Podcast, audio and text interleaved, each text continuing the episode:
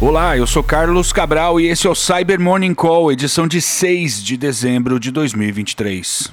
Ontem a CISA documentou dois ataques em que uma falha crítica no Adobe Code Fusion foi explorada contra entidades governamentais dos Estados Unidos.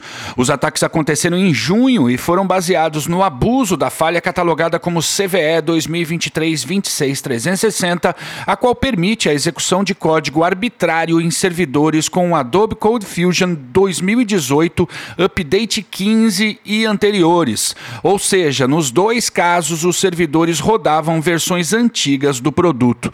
No primeiro caso, a vulnerabilidade foi usada na tentativa de roubar credenciais e instalar web shells no servidor, e no outro, o foco era instalar um Trojan de acesso remoto. A agência afirma que em ambos os casos os ataques foram detectados e bloqueados antes que os atacantes pudessem extrair dados sensíveis ou se mover lateralmente pela rede. No entanto, o assunto serve de alerta para empresas que usam versões desatualizadas atualizadas do Adobe Code Fusion, ou seja, atualize o seu software. E ontem a gente falou sobre novos ataques do APT28 explorando a falha CVE 2023-23397 no Microsoft Outlook. Pois é, pouco tempo depois de postarmos o episódio, a Proofpoint publicou um relatório detalhando essa cadeia de ataque e revelando que a campanha também conta com a exploração de uma falha de execução remota de código no WinRAR, catalogada como CVE 2023-38831 e que já foi citada em episódios anteriores aqui do Cyber Morning Call. Segundo o estudo, mais de 10 mil mensagens de phishing foram enviadas como parte dessa campanha, as quais partiram de um único provedor. E o pessoal da i7 documentou ontem uma série de aplicativos maliciosos que se vendem como apps de empréstimos, mas que na verdade são concebidos para persuadir a vítima a entregar seus dados pessoais.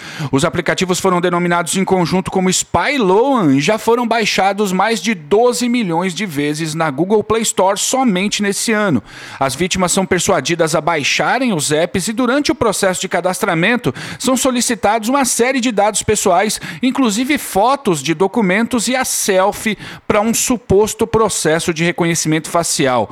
Após isso, o empréstimo não é aprovado, mas mesmo assim, os operadores da ameaça passam a cobrar a vítima pelo pagamento, inclusive com um relato de mensagens com ameaças de morte. Enquanto isso, em paralelo, seus dados são negociados ou usados em outros golpes. Segundo a I7, esse tipo de ameaça tem se tornado proeminente em países como México, Peru, Colômbia, Egito, Singapura Singapura, Filipinas, Índia e Tailândia.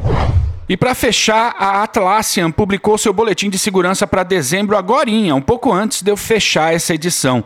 Foram corrigidas quatro falhas críticas, todas de execução remota de código com nota acima de 9 no ranking CVSS. São elas a CVE 2023 1471, 22522, 22523 e CVE 2023 22524. As falhas afetam múltiplas versões do Confluence, do Bitbucket e do Gira.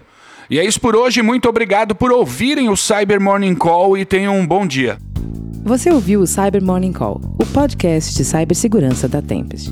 Nos siga em seu tocador de podcast para ter acesso a um novo episódio a cada dia.